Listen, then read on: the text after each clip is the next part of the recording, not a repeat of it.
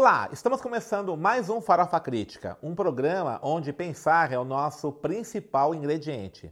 A cada programa, intelectuais, ativistas, artistas e outros arteiros comentam sobre temas contemporâneos.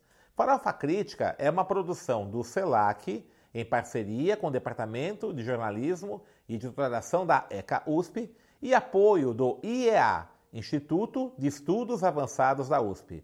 Acesse o nosso canal youtube.com.br farofacrítica, inscreva-se e clique no sininho para receber notificações de novos programas.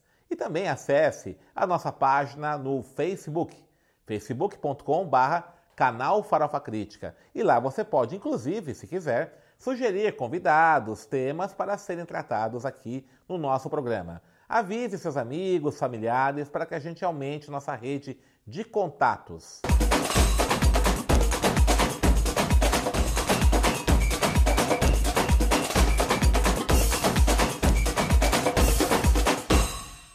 O Farofa Crítica de hoje recebe a professora Tina Hilgers, do Departamento de Ciência Política da Universidade de Concórdia, no Canadá. Hoje o Farofa Crítica está internacional. Tina Hilgers tem estudado os contextos violentos no Brasil e Jamaica e também os processos de resiliência e resistência a essa violência estrutural. Professora Tina, muito obrigado por ter né, aceito o nosso convite. Bem-vindo ao Brasil, está né, tá um tempo né, aqui no Brasil. Fala um pouquinho dessa pesquisa que você está realizando, que você realiza, sobre a violência estrutural. O que é violência estrutural, primeiramente? Então, primeiramente, uh, muito obrigado, obrigada pelo convite. É muito legal poder estar aqui com vocês e poder falar, ter essa oportunidade de falar sobre a pesquisa. Né? Então, a minha pesquisa é uma pesquisa qualitativa, etnográfica, que é de feito tem um, uma subvenção do governo do Quebec, que é a nossa província no Canadá, e do, do Fundo de, de Cultura do Quebec.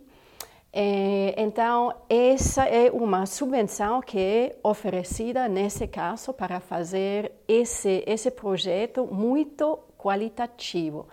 Então, a primeira ideia é de entender as vozes dos moradores, não? Porque eu acho que temos muita pesquisa quantitativa, muitos pesquisadores que vão entrar nas comunidades para perguntar quantos moradores tem, uh, quantas escolas, quantas clínicas, que tipo de, de uh, problemas de, de saúde, etc. Não? Mas os moradores não têm muita oportunidade para falar de sua realidade diária. E ali entra esse problema de uh, violência estrutural. Né? Quando eu estou falando disso, isso é uma, uma violência uh, que, de, que, de feito, quando falo disso, estou criticando as estruturas sociais, políticas, econômicas, de segurança que afastam os moradores das favelas das oportunidades disponíveis para outras pessoas. Isso é a violência estrutural. E você está estudando o Brasil e a Jamaica, é isso? Sim, né? sim, mas é mais São Paulo mais e São Kingston Paulo. Ah. Que, uhum. que, que essa perspectiva mais geral. Né? E, de feito, como quero entrar a fundo eh, nessa, nessas perguntas, nem é São Paulo e Kingston, uhum. é a Paraisópolis, certo. aqui, e no Kingston estou em, em duas comunidades uh, centrais na cidade. Uhum. E o que você, lá em Kingston, na Jamaica, é, o que você percebeu de assim interessante nessa sua pesquisa? O, como é que essa violência estrutural acontece nas favelas em Kingston? De feito, temos aí muitas uh, semelhanças com o que está acontecendo aqui em, em Paraisópolis, não? Uh, sobretudo, estou uh, vendo agora com alguns projetos locais das, das prefeituras juntas com, com outras, outros níveis de, de governo e também com financiamento internacional, como eles atuam nessas comunidades. Então, por exemplo, temos nos dois casos umas garantias de, de participa participação popular, uhum. não? Quando tem algum programa, algum projeto de desenvolvimento infraestrutural que a população pode participar em como vai estruturar esses projetos, não? Por quê? Porque são os moradores na, na Kingston e também aqui em São Paulo que vivem esses projetos, que vivem o, os resultados dos projetos, não? Então, é garantizado que eles podem participar. Só quando já começa o, o eh, as, a, a, começam a falar dos, das ideias, dos projetos, que vão fazer, como vão fazer. Não tem participação. E por que não tem? Não tem. Porque aí vem jogar os interesses políticos. Ah, tá. Não? E os interesses de poder que tem e fora das comunidades e também dentro das comunidades, não?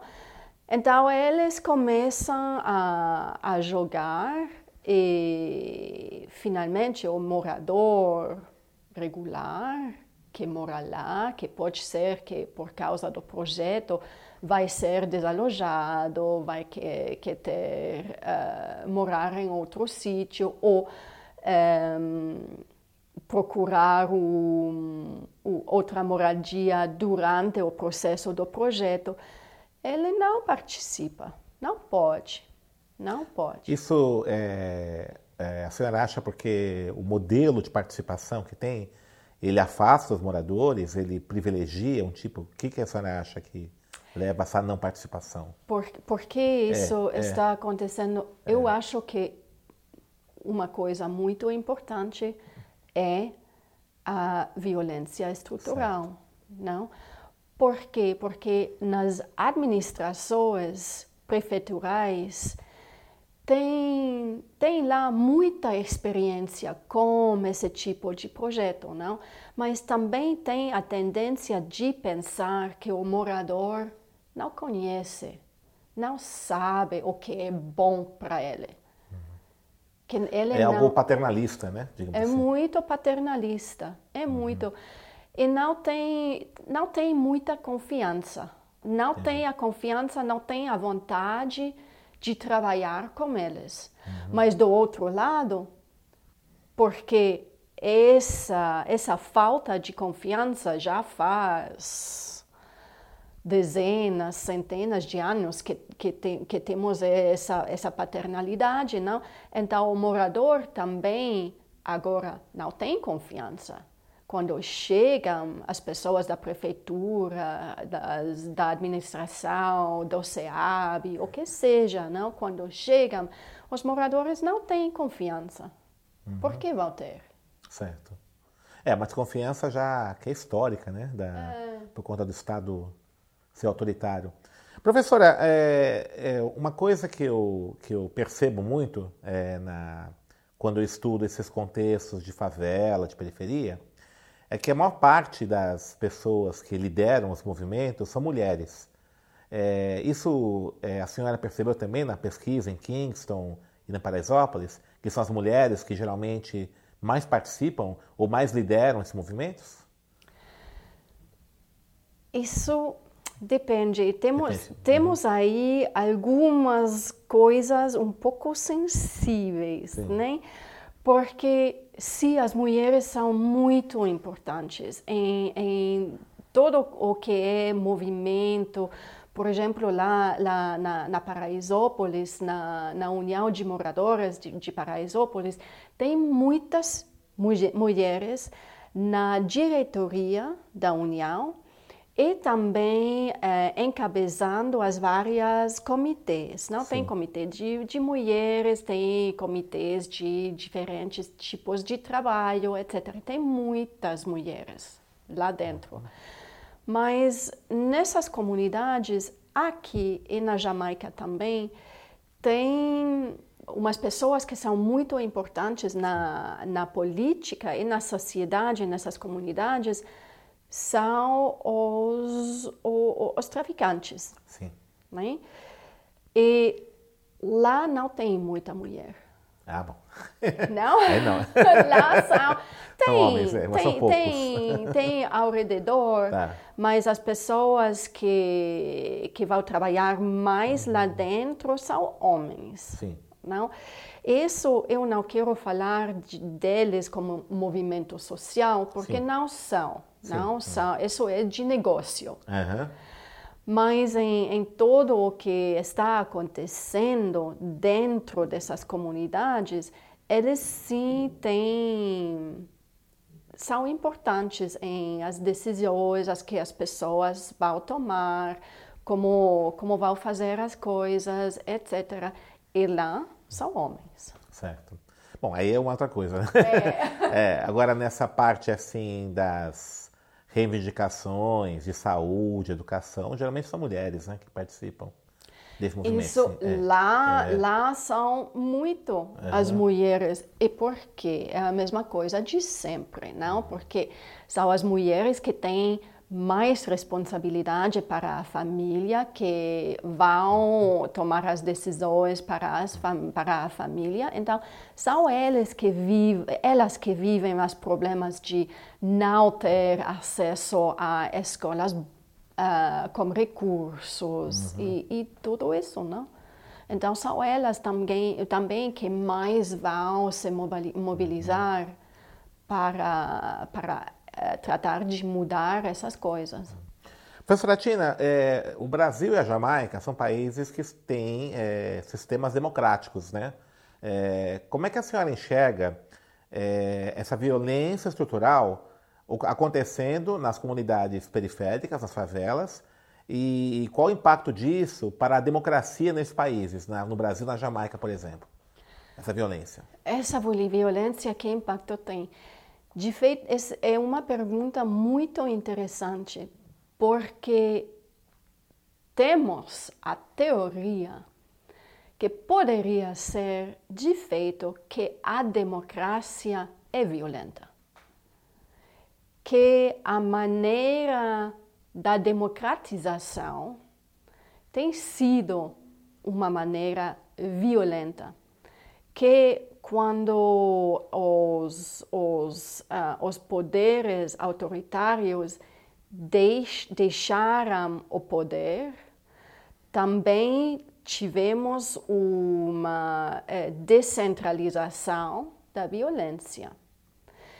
E lá nos processos de democratização tiveram alguns, ti- tivemos alguns problemas, sobretudo na polícia, não? que não, não mudaram muito as coisas. Então, eu acho que a violência sim tem um impacto muito importante na, na democracia, mas também é importante de ver essa, essa pergunta da maneira oposta, não? Não só que impacto a violência tem sobre a democracia, mas também a maneira de democratizar, que impacto tem isso sobre a violência. Isso porque, a, a- na opinião da senhora, então, a- as forças de segurança, a polícia, ela é violenta, apesar de ser, deveria, deveria, na verdade, a polícia garantir a segurança do cidadão, mas ela ataca o cidadão. É, é isso, né?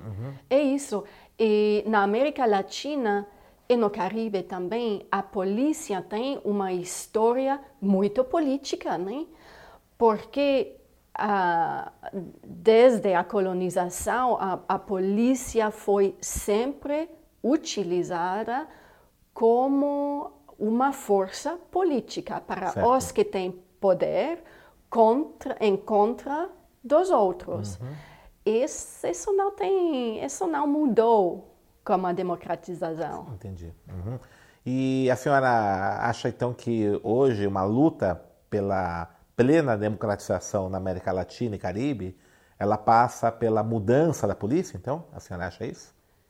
Uma modificação? Passa, também, uhum. também passa, passa por isso, mas também eu acho que é uma coisa, coisa muito, uh, muito importante, é o respeito geral para das autoridades, seja a polícia, seja os, os políticos um, eleitos, eleitos, eleitos é. o respeito do cidadão. Uhum. Não, porque isso, isso, isso também é Esse uma tem. É. e como é que a senhora vê essa situação é, da, democ da democracia, da violência, numa situação social que está ampliando a pobreza, a miséria. Que está?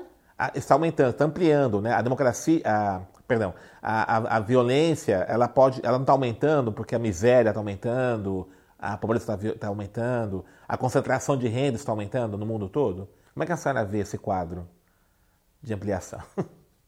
É trágico? De maneira muito negativa, uhum. de feito, porque um, de feito, quando vemos como estão mudando as cidades, porque no mundo inteiro somos demais e mais urbanizados, Sim. não? Mas onde vemos o, o crescimento da população nas cidades? Hum. É nas favelas. Então, esse, esse esse, esse crescimento é de mais em mais nas comunidades que são marginalizadas. E quando eu falo de marginalização, estou usando um, isso não é um nome, não, não sou não são pessoas marginais, Sim. são pessoas que são estão à margem marginalizados, isso. não? E como essa população está de dia em dia mais grande,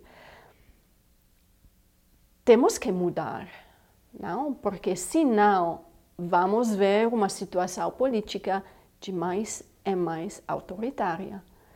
E poderia ser que, como presidente que temos atualmente aqui no Brasil, está acontecendo exatamente isso, né?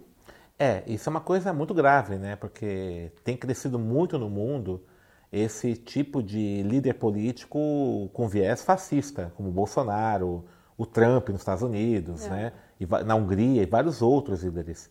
É, a senhora acha, então, que a democracia está em risco no mundo? Eu eu acho que sim. Mas eu também sou, sou muito consciente de ter um, um ponto de vista um pouco negativo lá, uhum. não? Eu acho que você vai conversar em alguns minutos com o meu colega que que ele eu acho que ele tem outro ponto de vista, mas certo. o meu é Pessimista. É, é pessimista, é pessimista uhum. muito, é, sim. Uhum. É, e muitas vezes as, as, as, pessoas aqui no Brasil ou lá na Jamaica vão me perguntar, mas você é canadense, como são as coisas lá? Como vão mudando as uhum. coisas lá? Eu acho que estão empior, empiorando. empiorando. Não, não é que os, os outros uh, os, os, outros países estão melhorando para uhum. algo que temos no Canadá é o inverso. Ah, entendi. Eu acho. Tá tudo nivelando por baixo, então. Eu acho que sim, uhum. mas é muito negativo, né? Negativo. Muito, muito pessimista. mas vamos fazer que nem o, o Gramsci, né? Ser pessimista na reflexão e otimista na ação e na esperança. Vamos esperar, esperar. isso, né? Professora Tina, muito obrigado pela sua presença aqui, nós estamos encerrando o programa. A, a sua pesquisa tá, conclui quando? Tem um Tá para terminar? Não tem nenhum prazo, como, tá. uhum. como eu estava explicando, é qualitativa, é certo. etnográfica. Uhum. Então, eu, a minha ideia é de continuar, continuar de ano em ano para poder uhum. também ver como, como mudam as certo. coisas. Vamos esperar que são mudanças positivas, Sim, não? esperamos isso. esperamos. Muito obrigado, professora Tida. Boa estada no Brasil, né? E bom Muito retorno obrigada. lá para Montreal. Estarei lá em maio, em Montreal. Sim, e vamos... certo. Lá vamos, vamos tá ver, eh, vamos analisar a situação. Sim. Muito, Muito obrigada. Eu agradeço. Estamos encerrando mais um Farofa Crítica, que hoje entrevistou a professora Tina Hilgers, do Departamento de Ciência Política da Universidade de Concórdia, de Montreal. Acesse o nosso canal youtube.com.br farofacrítica, inscreva-se e clique no sininho para receber notificações de novos programas. E para encerrar, uma frase de Jean Paul Sartre. A violência, de qualquer forma que ela se manifesta, é sempre uma derrota.